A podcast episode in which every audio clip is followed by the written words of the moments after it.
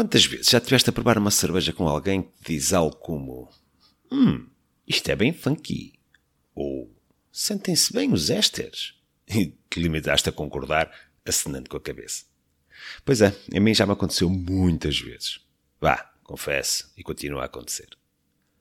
Olá, meu nome é Ricardo Souza e este é o meu podcast sobre cerveja artesanal. E hoje vou dar-te umas dicas para que na próxima prova conjunta não te limites apenas a acenar e a concordar. E no fim, dou-te um bónus para brilhares em grande quando estiveres a beber uma cerveja com a malta. Uma nota. Eu vou evitar falar muito em off flavors, pois isso será discutido com mais detalhe em próximos episódios, por isso fiquem atentos. Adstringente.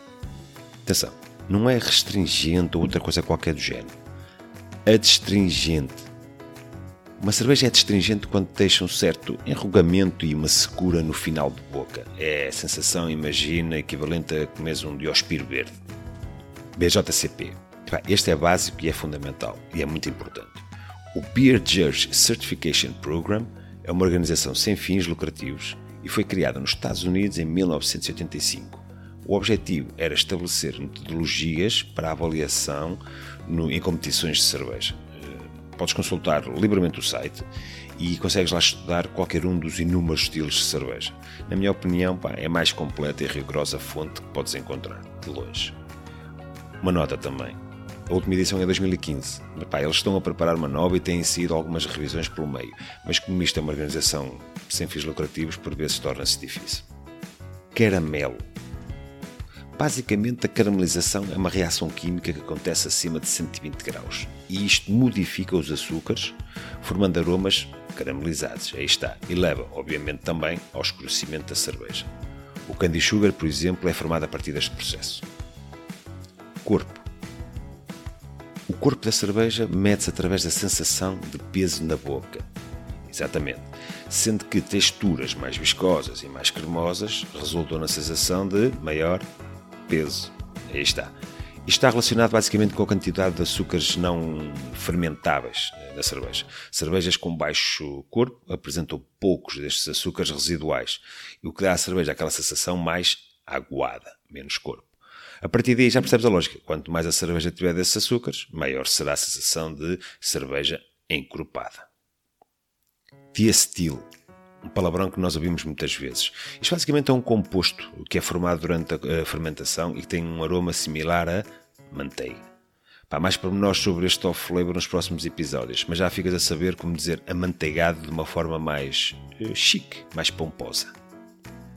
Drinkability. Fácil. Este é um termo subjetivo, obviamente, e é usado para descrever o quanto uma cerveja é fácil de beber. Mas atenção, não é o facto de uma cerveja ter baixa drinkability que faz dela uma cerveja fraca, ok? Dry hop. Hum, nota-se bem o dry hop. Costumamos ouvir isto muitas vezes quando alguém abre uma, uma cerveja, abre e cheira uma cerveja. O, o dry hopping é uma técnica na qual se adiciona lúpulo seco ao tanque de fermentação normalmente até no final do processo. Isto confere aromas mais intensos à cerveja. Equilibrada.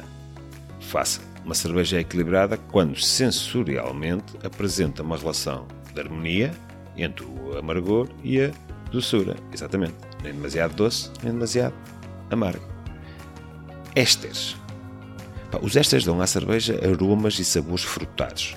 E, obviamente, que estes aromas e sabores podem ter diferentes perfis, como banana, maçã, morango, framboesa ou outro qualquer, dependendo do extra.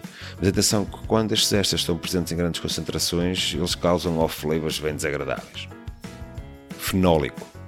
Isto é um termo usado para indicar o aroma de especiarias ou banana, por exemplo. Isto é, é positivo, como nas cervejas de trigo, por exemplo, mas muitas vezes é mesmo um off-flavor. Mas também falaremos sobre isto num outro episódio. Funky. Aqui falamos de cervejas sour, com toques vínicos e cítricos como as Berliner Weiss, por exemplo. Gushing. O gushing é, aquele, hum, é o nome que nós, que nós damos àquela expulsão repentina de espuma quando abres uma garrafa ou lata. Isto pode ocorrer por vários fatores, desde a agitação ou até mesmo por contaminação que cria excesso de espuma dentro do, uh, do recipiente, seja ele uma lata ou uma garrafa. IBU. Epá, este eu não vou explicar. Vá lá ao episódio número 13 deste podcast e está lá tudo direitinho. Lupulada. Também acho que não precisa grande coisa aqui. IPAs, NEIPAs e por aí fora são cervejas lupuladas onde o lúpulo e os aromas e sabores que daí resultam estão em grande força.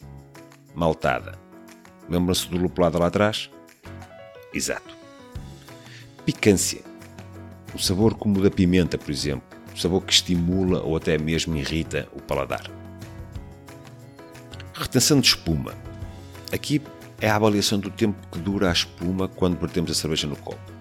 Eu encontrei uma teoria que classifica a retenção por segundos. Vale o que vale, mas, mas vamos lá, dá para ter uma orientação. Menos de 15 segundos é considerada uma retenção pobre. Entre 15 a 60 segundos, uma retenção moderada. E acima de um minuto, é uma boa retenção. Como eu disse, vale o que vale. Retrogosto. Isto é aquela sensação que permanece após a degustação e a ingestão de cerveja. Aquilo que, que nos fica na boca. Seca. Quando falamos de bebidas alcoólicas, não apenas a cerveja, o seco é o oposto do doce. Se uma cerveja tem muitos açúcares residuais, é doce. Mas se todo o açúcar é fermentado pela levedura, aí teremos uma cerveja seca. Os lúpulos também são usados muitas vezes para anular o efeito destes açúcares residuais, o que nos leva a considerar que cervejas muito lupuladas tenderão a ser secas. Por fim, o tal bónus que serve para brilhar em grande na próxima prova. Sabor. É verdade. Ao contrário do que costuma dizer, o sabor não é o paladar ou o gosto. O sabor é a combinação da sensação de aroma com esse gosto. Fixe, hein? Pode-se considerar o equivalente ao termo flavor em inglês. Este termo é tão fixe, pá, e acho que é tanto para dizer que sobre isto que vou fazer um, uh, um episódio só para discutir o sabor de uma cerveja. O que é que achas? Diz-me o que pensas numa mensagem nas redes ou deixa uma crítica na app que usas para ouvir este podcast. E peço-te, como sempre, partilhes este episódio com quem achas que possa gostar e com quem queiras fazer um brilharete na próxima vez que fores a uma prova de cerveja. De resto, nunca te esqueças. Bebe menos, bebe melhor. Muito obrigado e um grande, grande abraço.